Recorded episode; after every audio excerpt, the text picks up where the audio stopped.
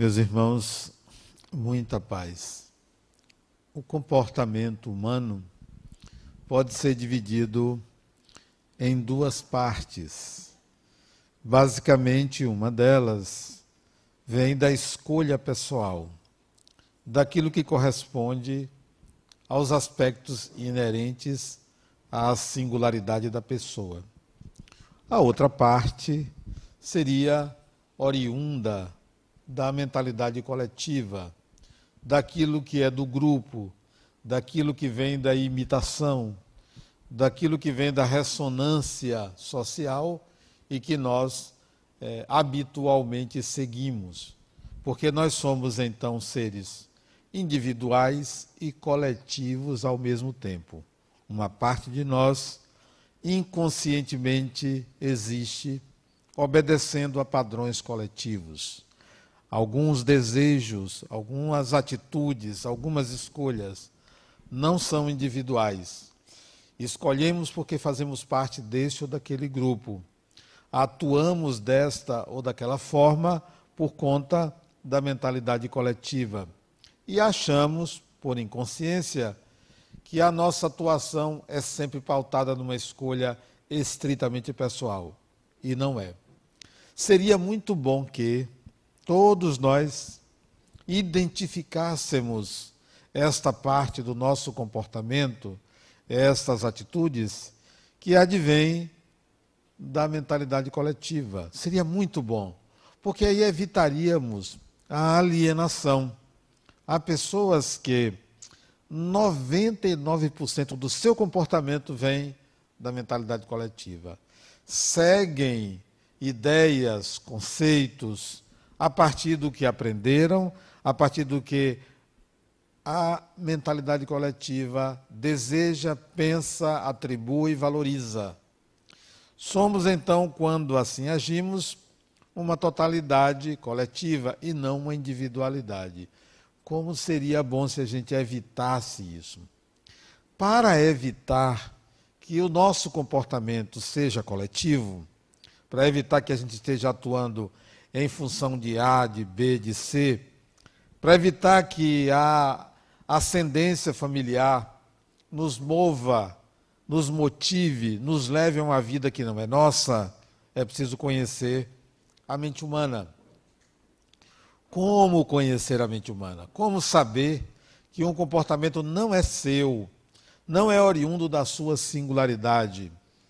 Particularmente, eu encontrei um modo, um meio de descobrir os comportamentos coletivos e que as pessoas tomam como individuais. O estudo da mitologia, o estudo dos mitos. A mitologia oferece uma simbologia onde podemos identificar o comportamento das pessoas. Então, se uma pessoa me conta a sua história e eu percebo que aquela história real para aquela pessoa, que ela diz que foram escolhas individuais, mas se eu identifico que aquela história é uma história conhecida na mitologia, eu estou vendo o comportamento coletivo. Eu estou vendo que aquela pessoa, ao invés de seguir a sua singularidade, a sua personalidade, segue um mito, segue uma razão coletiva, a razão humana. Portanto, um condicionamento psicológico. E é possível descondicionar se você conhece o mito. Um dos mitos que me chama a atenção nesse momento, por causa do assunto, é o mito de Zeus e Semele. São nomes conhecidos de vocês. Zeus, Deus Supremo do Olimpo, filho de Cronos, que engoliu os filhos e regurgitou o primogênito Zeus, graças à influência da mãe dele. E ele, então, ao ser regurgitado pelo pai, destrona o pai e assume o comando do Olimpo, Zeus. Ele gostava, casado com sua irmã Hera, ele gostava de ter amores clandestinos. E um desses amores clandestinos de Zeus foi por uma ninfa de nome Semele. Desse amor de Zeus por Semele, ela engravida uma criança. E a mulher dele era, ao descobrir que ele dava mais uma de suas escapulidas, resolve matar a amante do marido. E utiliza-se do seguinte artifício: ela se disfarça numa criada e vai servir na casa de Semele. Torna-se íntima da amante do marido e induz a que Semele peça ao amante que mostre todo o poder dele, toda a glória dele, toda a potência dele. E ela, Semele, envaidecida de estar enamorada de um Deus, principalmente sendo Zeus, ela então pede ao marido que se mostre em toda a sua plenitude. Ele sabia que se fizesse isso, poderia matá-la, porque ele era o Deus supremo. Quando ele mostrava toda a sua glória, raios partiam dele. Mas como ele não podia negar um desejo a ela, de tanto ela insistir que ele mostrasse o poder dele, ele então se mostra em plenitude. Um dos raios dele atinge a casa de Semele, ela morre carbonizada. O filho, então, na barriga, ele, por uma esperteza muito grande, consegue fazer o parto do prematuro e retira aquela criança da barriga da amante morta e coloca na sua coxa para dar continuidade à gestação. Após o período gestacional completo, então o filho dele nasce da sua coxa e tem o nome de Dioniso, o filho de Deus. Nasce Dioniso, mas ele, Zeus, precisava esconder a criança para que a sua mulher não descobrisse, porque senão ela mataria a criança. E aí ele entrega esta criança para ser cuidada pela, pelos bacantes, pelos sátiros, no monte Cíteron. E essa criança então é cuidada nesse monte, e um belo dia tinham é, frutos da parreira, uvas. Essa criança pega e espreme as uvas, então bebe o licor das uvas e embriaga-se. Dioniso, então, passa a ser o deus da orgia, o deus da embriaguez, o deus do prazer, o deus da transformação. Essa é a história de Zeus, Semele, era com Dioniso. Mito conhecido de todos vocês, eu apenas relembrei é algo simples de vocês, porque isso se aprende na escola. Ou na escola, as crianças estão aprendendo a derrubar cadeiras, a insultar professores. Por que não aprende essas coisas? Porque nós abandonamos a educação para que a escola fosse um ambiente de lutas, de disputa de poder, de empoderamento do aluno contra o professor. Infelizmente, essa é uma realidade da nossa educação. Por quê? Eu não sei. Quem estimula, também não sei. Eu sei que é uma realidade. Deveríamos aprender, talvez, a mitologia, talvez a educação doméstica, talvez o mínimo das relações entre as pessoas. Como se relacionar bem em família, como se relacionar com amigos, como se relacionar com a sociedade, com a coisa pública não aprendemos isso. Optamos por empoderar o aluno para que ele possa decidir o que, que ele quer. Infelizmente, deu no que deu. Nós precisamos rever isso. Talvez o aluno deva escolher o que quer a partir de um repertório que é oferecido a ele, e não para que ele decida sozinho, sem a menor condição do que é melhor para ele. Saindo dessa questão, o que diz o mito de Zeus, Semiliera e Dioniso? Que há relacionamentos imaturos. Há relacionamentos calcados em cima apenas na razão, na racionalidade e num sentimento que difere muito do que é o amor. A relação de Zeus com Hera, no mito, se assemelha a muitas relações amorosas que de amor nada têm.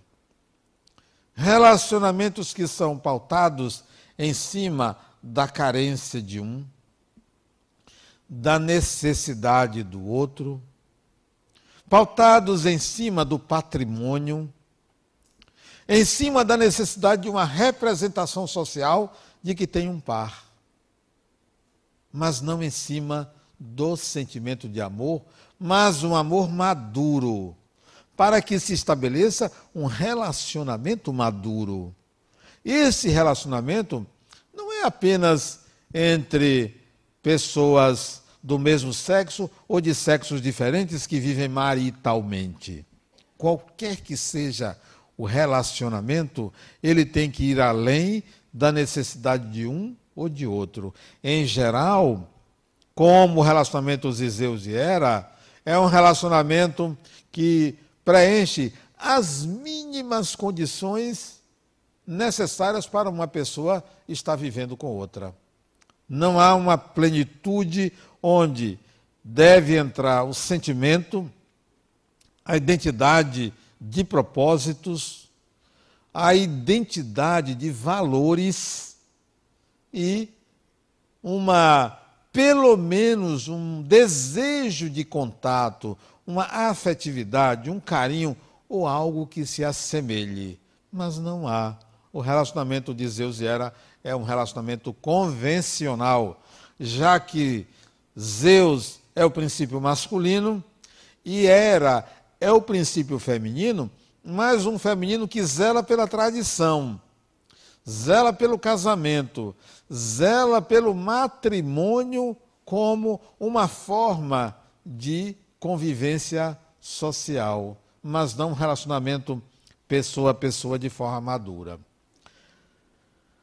Por que Semele entra na relação?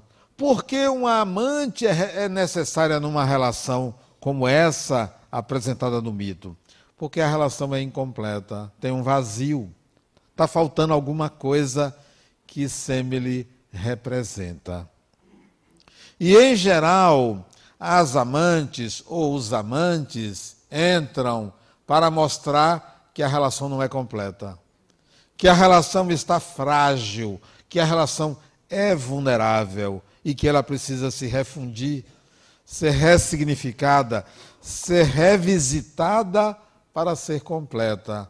Entra Semele. E olha quem é Semele no mito.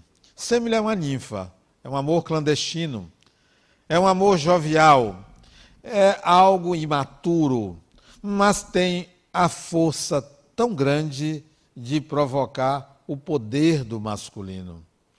De anular-se a morte de Semele é a anulação da pessoa que se coloca nesta posição de amante.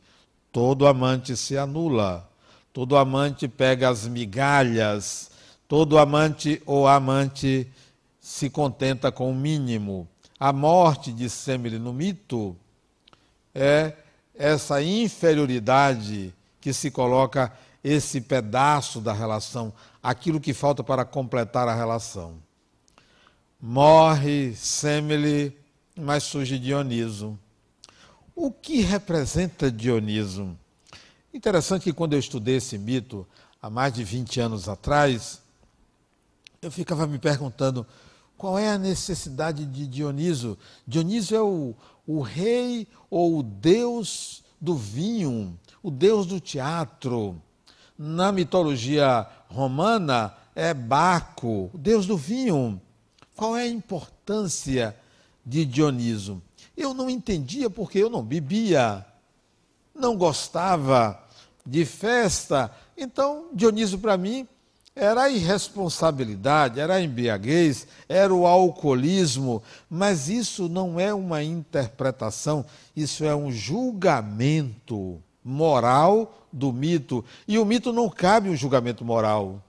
O mito não pode ser lido e aceito de forma racional. Ele tem que ser compreendido como símbolo. São símbolos. O mito vem da mentalidade coletiva. Ele não é criação de uma pessoa. Ele não é criação de um historiador. Não foi escrito por alguém que se lembrou de uma ideia. O mito é retirado da mentalidade coletiva. O mito, ele vem da religiosidade de um povo, porque a religião praticada pelos gregos àquela época e os romanos também era mitologia. A mitologia era a religião. Eles eram considerados pelos cristãos pagãos. Eles não eram pagãos. Eles tinham uma religião. Como diferia como quem escreve a história conta do seu modo, então eles eram pagãos. Fazendo uma, um parênteses, a história ela é escrita pelos vencedores. Os perdedores não escrevem a história, só os vencedores. E os vencedores chamam como querem. Os vencedores europeus da história diziam que os povos bárbaros invadiram a Europa. Os povos, os povos bárbaros eram os nórdicos. Eles eram considerados bárbaros.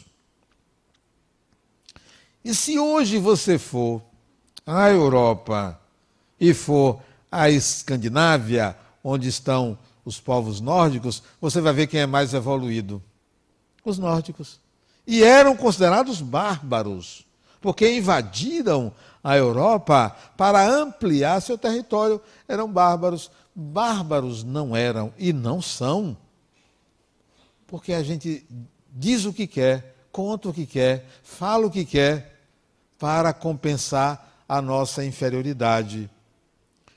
Fecha parênteses. Então, a mitologia não pode ser lida, não pode ser compreendida de uma forma moral é símbolo. E como símbolo, ele não tem uma moral, não pode haver julgamento.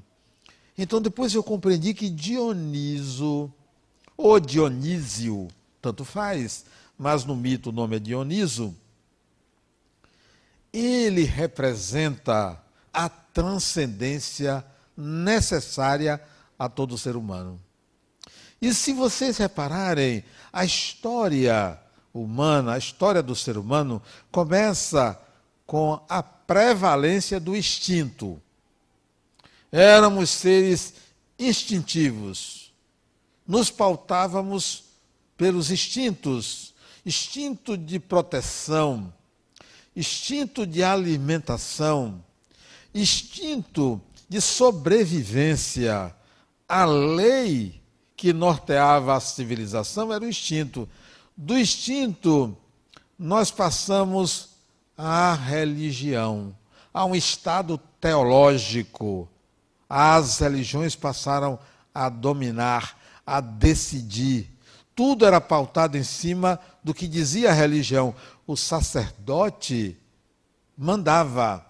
E isso perdurou durante milênios. Não foi um século, dois séculos, milênios o predomínio religioso. O Estado era teológico.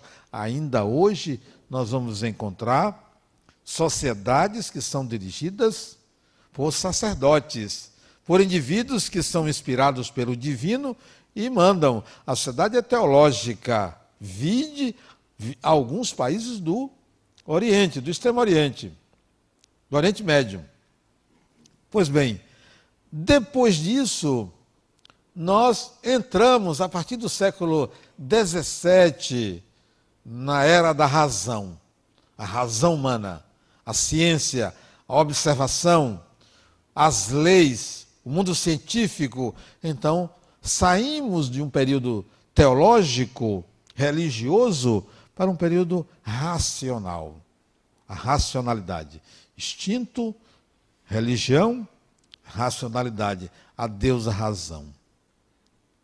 Mais recentemente, século XX para cá, estamos valorizando o sentimento, as emoções, o mundo emocional, valorizando as relações afetivas, a intuição, para que a gente passe, novo estágio será o espiritual, não religioso, o espiritual, onde o ser humano vai compreender que o instinto não resolve tudo, a religião não resolve tudo, a razão não é suficiente, o sentimento não é suficiente.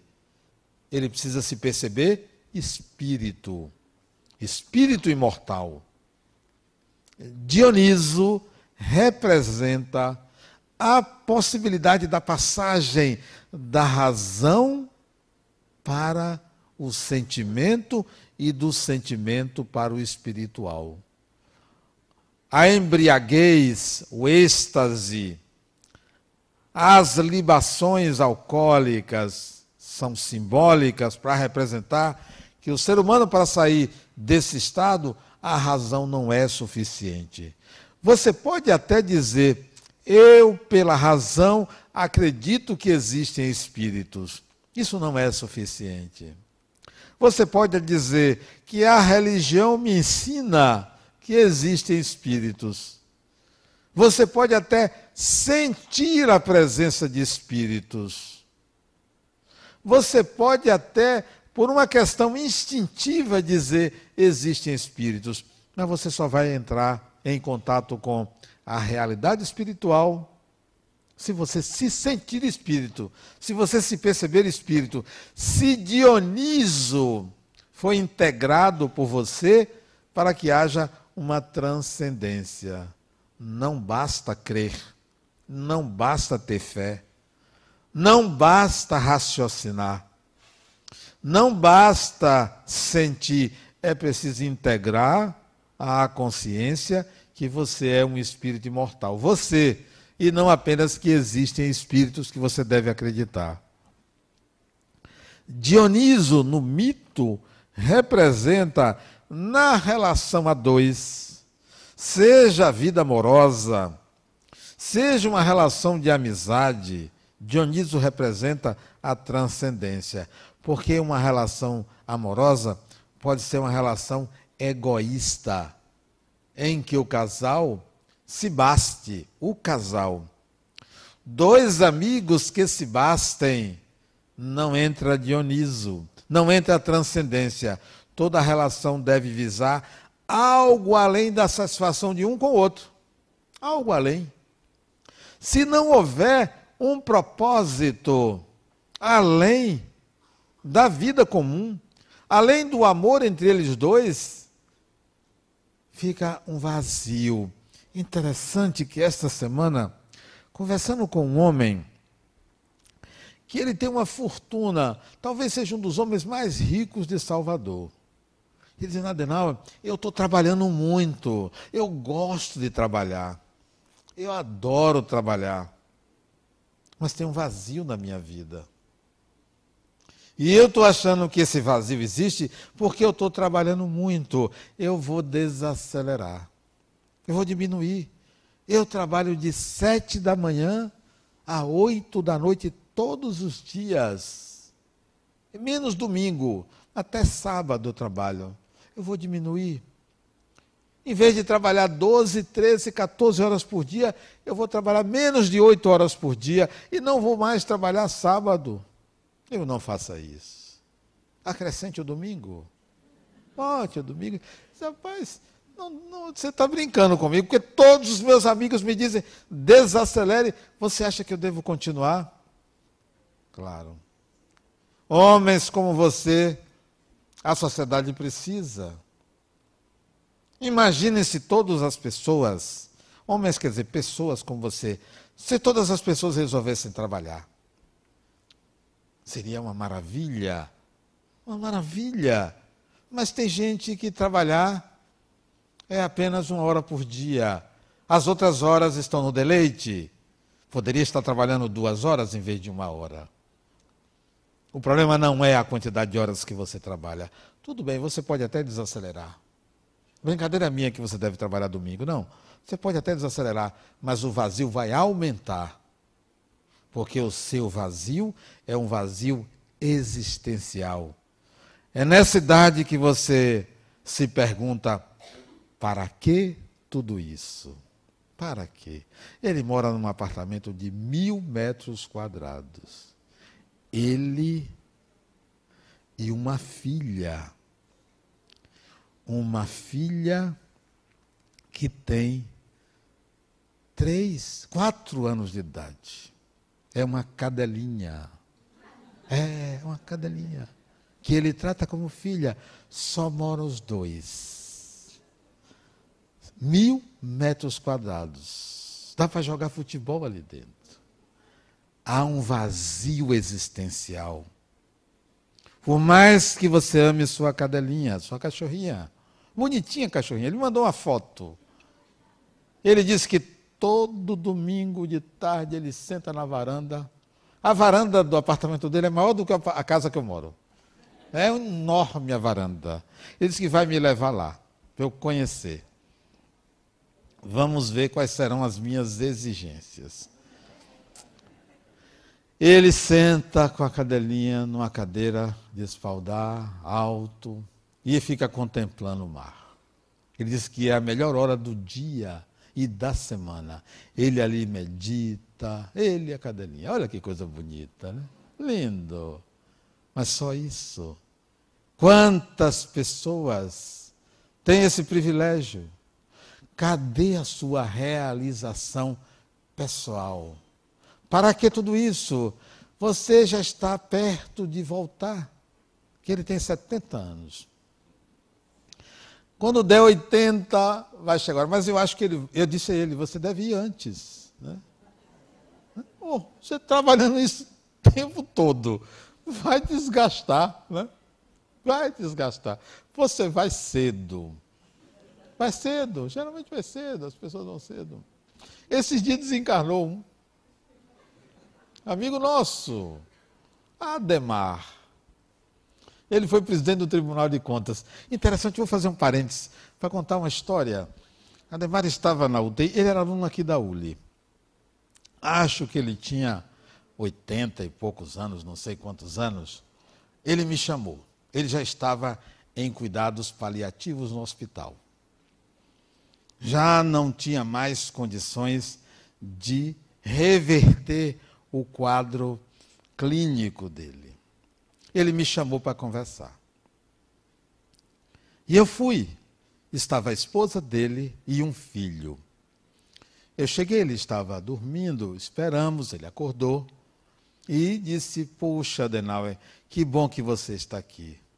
Você veio a meu pedido, mas você sabe, palavras dele, você tem uma coisa para me dizer. Aí eu pedi que os dois saíssem, a esposa e o filho. E conversei com ele por meia hora. Sim, eu tenho uma coisa a lhe dizer.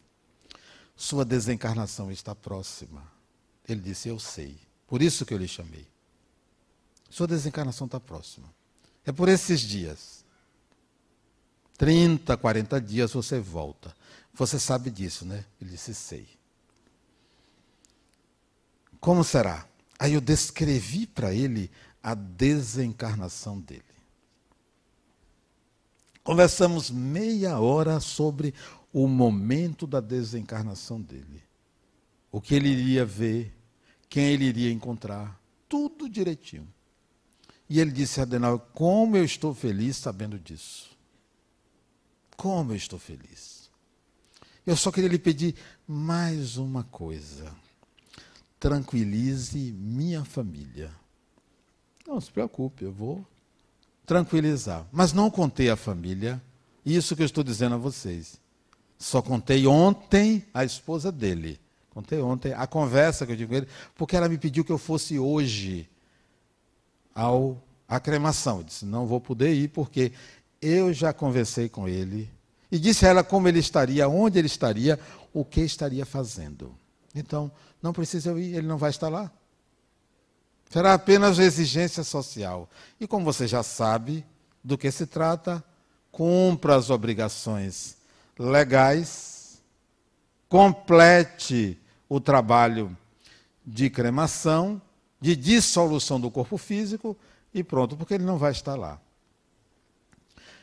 Interessante como a vida dele, ele me dizia que encontrou um significado, um sentido, uma razão para existir. E ter passado por esta casa, porque ele foi aluno aqui da nossa ULI, nessa idade, ele disse: foi muito importante para mim, no final da minha vida, ter passado por aquela casa. Agradeça aos meus amigos, professores da ULI. Esse tinha um sentido para a existência e retornou tranquilamente, em paz, sem se preocupar, sem ter medo da morte, porque queria que eu contasse como seria, porque ele estava pronto para ir. Família, filhos, vida organizada, retornou. Esse outro, aos 70 anos, completamente fora de uma realização. Fulano, para que essa vida? Tudo bem que você gera milhares de empregos, porque ele tem uma fortuna, mas ele tem muitas empresas, empresas grandes. Muitos empregos ele gera, muitas famílias se beneficiam do empreendedorismo dele. Mas isso não lhe realizou. Isso pode realizar as pessoas, mas não lhe realiza. Está faltando alguma coisa. Aí ele perguntou: esse amigo, o que você acha que eu devo fazer? Já sei que eu não devo simplesmente desacelerar no trabalho.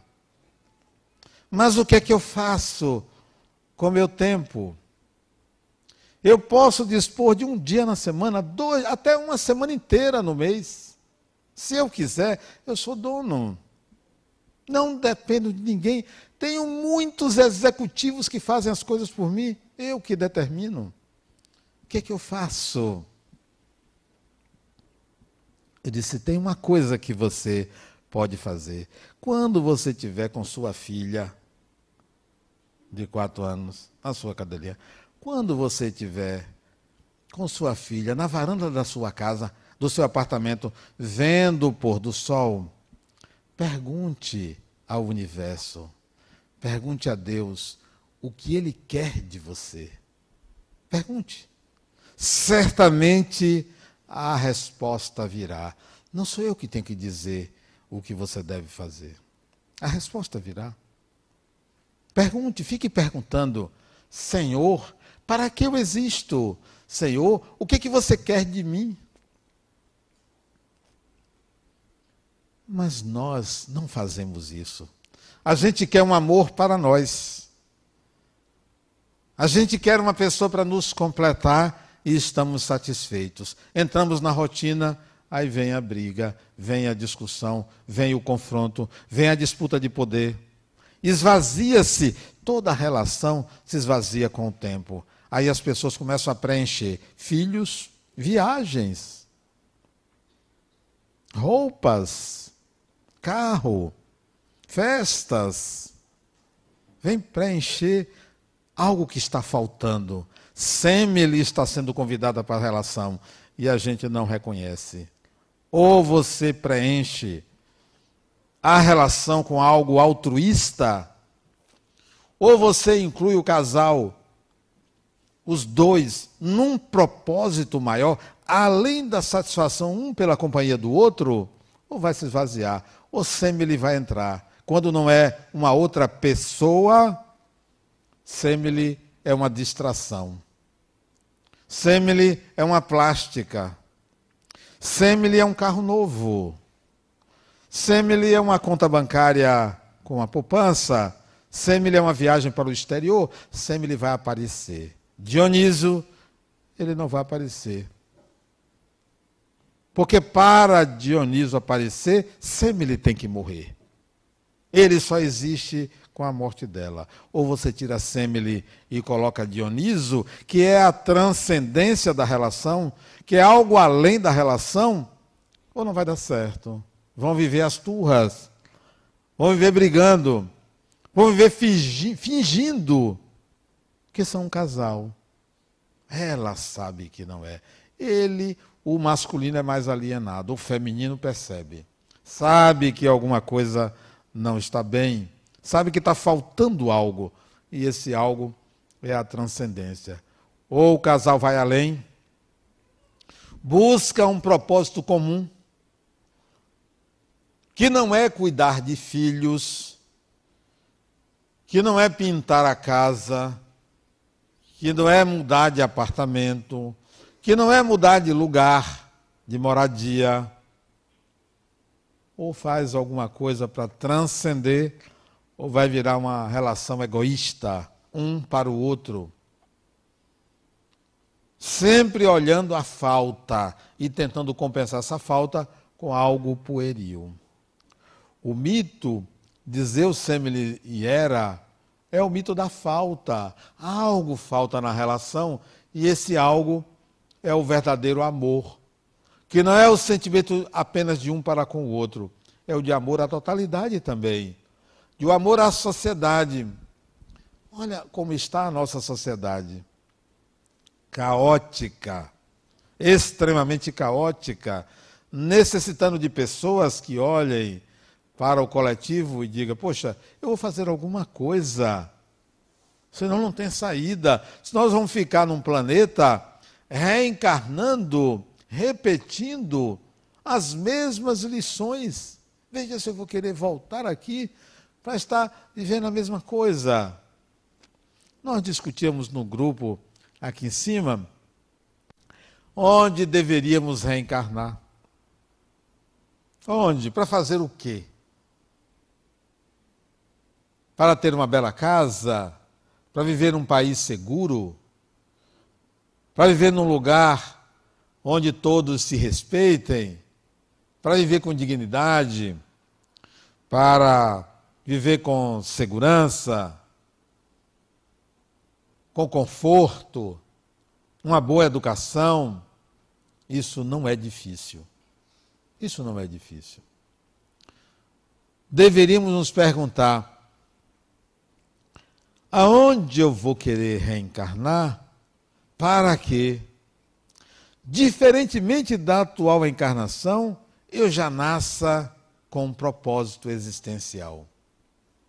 Eu já nasça buscando um norte maior do que simplesmente ter sucesso na vida, do que simplesmente alcançar certo status social. Porque se você tiver algum dinheiro, ganhar na loteria, não precisa nem tanto, você consegue uma bela casa, num condomínio de luxo, protegido, protegida, com conforto, e ser feliz, ter amigos, você consegue, mas o vazio vai aparecer. Vai aparecer. Porque a vida é muito mais do que a satisfação pessoal. A vida é muito mais do que o acasalamento. A vida é muito mais do que um relacionamento a dois um relacionamento maduro, a vida exige que, sozinho ou com alguém, tenhamos propósitos também altruístas e não apenas propósitos egoístas. Um relacionamento maduro, o casal reconhece um ao outro, conhece a sombra do outro, mas tem uma visão da sombra social, do que a sociedade precisa e trabalha pela sociedade. Hoje, olha como são as coisas. Eu estava saindo da minha fono, ela estava me ensinando a mastigar. Olha, por causa do aparelho, precisando a mastigar. Como mastiga? Eu tive que levar uma maçã, eu tive que levar iogurte.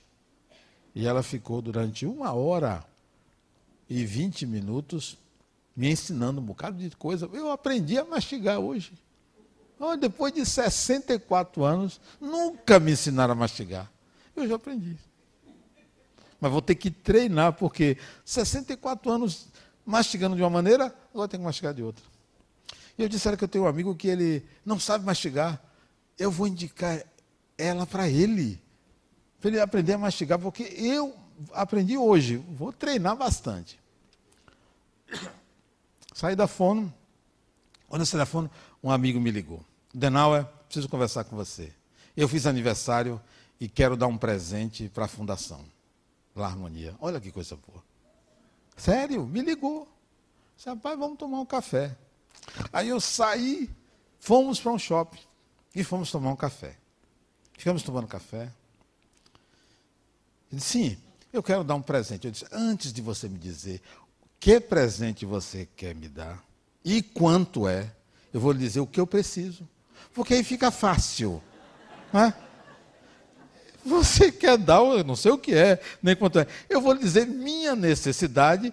Você veja se você atende, atende 50% ou atende 150%. Eu vou lhe dizer. E contei para ele a seguinte história. Há três anos, Fulano, a Prefeitura de Salvador me procurou, pela Secretaria de Educação, me propondo construir uma escola lá no bairro da Paz. Que se eu construísse, a prefeitura colocaria alunos e manteria. Eu digo, olha, eu construo, mas a propriedade da escola é da fundação. A prefeitura não aceitou. A propriedade seria da prefeitura. Quer dizer, eu construo para eles. Essa é boa, né? Não, eu construo mas será de nossa propriedade e vocês mantêm. Não aceitaram. Resultado. Um ano depois, há dois anos, a prefeitura volta a me procurar. Adenauer, nós vamos lhe propor assumir uma escola que está abandonada.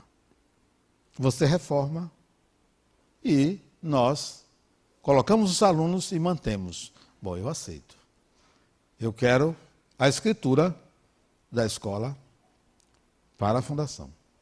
Resultado: a associação proprietária da escola passou a escritura para a fundação. Agora é de propriedade da fundação. E eu vou reformar esse ano. E disse a ele: vamos reformar a escola. Esse é o presente que eu quero. A faixa de, que eu vou gastar ali é em torno de 300 mil. Mas se você não puder, 200 eu aceito. Vocês estão rindo por quê? Foi. Eu vou gastar 300, mas até 200 eu aceito. Ele balançou na cadeira, mexeu para um lado, mexeu para o outro. Disse assim: pode ser a prestação? Até três vezes eu aceito. Disse a ele. Ele disse, não, quatro vezes, então está fechado. Quatro, ele vai me dar. Mas eu vou pegar mais. Deixa comigo, né? Ele não sabe o que ele espera, né? Então nós vamos reformar a escola e vamos colocar perto de 200 alunos ali do bairro da Paz. Então esse foi o presente que ele me deu. Como é bom ter amigos, espíritos superiores em dinheiro, né? São espíritos superiores na conta bancária, né? Mas eu pego essas pessoas que têm um vazio existencial, vamos lá, vamos investir, vamos melhorar essa sociedade da forma que a gente pode fazer. Se você tem o coração para dar isso tudo, vamos pegar esse coração e colocá-lo a serviço da sociedade. E fechamos isso hoje, já quase de noite, quase à noite. Também eu tive que ouvir muita coisa antes dessa proposta, né? Ele falou da vida dele toda, falou do novo relacionamento dele, e eu ouvindo ali. Sabe o que eu fiz? Eu aí fiquei, enquanto ele falava, eu não estava ouvindo nada. Aí eu fiquei desenhando mandalas. E desenhei no guardanapo do café que a gente estava comendo, quatro mandalas enquanto a gente conversava. Ele disse: Não, você está ouvindo? Não, mas continue. Foi? Não, mas continue. E ele falava, e falava, e eu desenhando minhas mandalas no guardanapo de papel. Isso hoje à tarde, depois da fome. O vazio vai vir. O vazio virá. Se você não tiver uma proposta de vida que extrapole os limites do seu ego, que extrapole os limites da sua carência de acasalamento, Dioniso não vai aparecer. A transcendência, a transformação, a passagem para um outro estágio não vai acontecer, o casal fica ali. Desencarna um, desencarna o outro, e são estranhos. Viveram mera experiência de acasalamento comum. Não foram adiante, não transcenderam. E nós precisamos dessa transcendência. Leia o mito. Não só esse, existem muitos mitos. Por que, que eu me lembrei desse mito? Porque eu estou escrevendo um livro que a gente vai lançar esse ano, chamado Psicologia, Mitologia e Espiritualidade, onde eu analiso 24 mitos gregos, 12 masculinos, 12 femininos, para a gente entender como a parte coletiva nossa tem uma influência muito maior, por enquanto, do que a nossa parte individual. Essa parte individual, ela é muito mais rica do que a gente imagina. Mas nós sucumbimos à mentalidade coletiva. Vivemos o mito sem perceber que há necessidade de uma vivência individual, pessoal, singular, que dominaria a nossa existência de uma forma rica, criativa, mas a gente opta por pertencer, a gente opta por ser igual, a gente não consegue viver a diferença, a gente não aceita o lado diferente nosso, porque contraria o status quo, porque contraria a lei comum.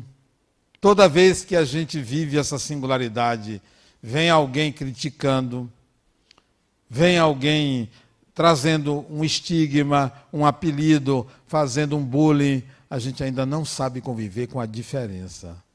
E a mitologia nos ensina o que é, que é igual, o que é, que é comum, para a gente poder sair pela tangente para a nossa singularidade. Isso será bastante rico.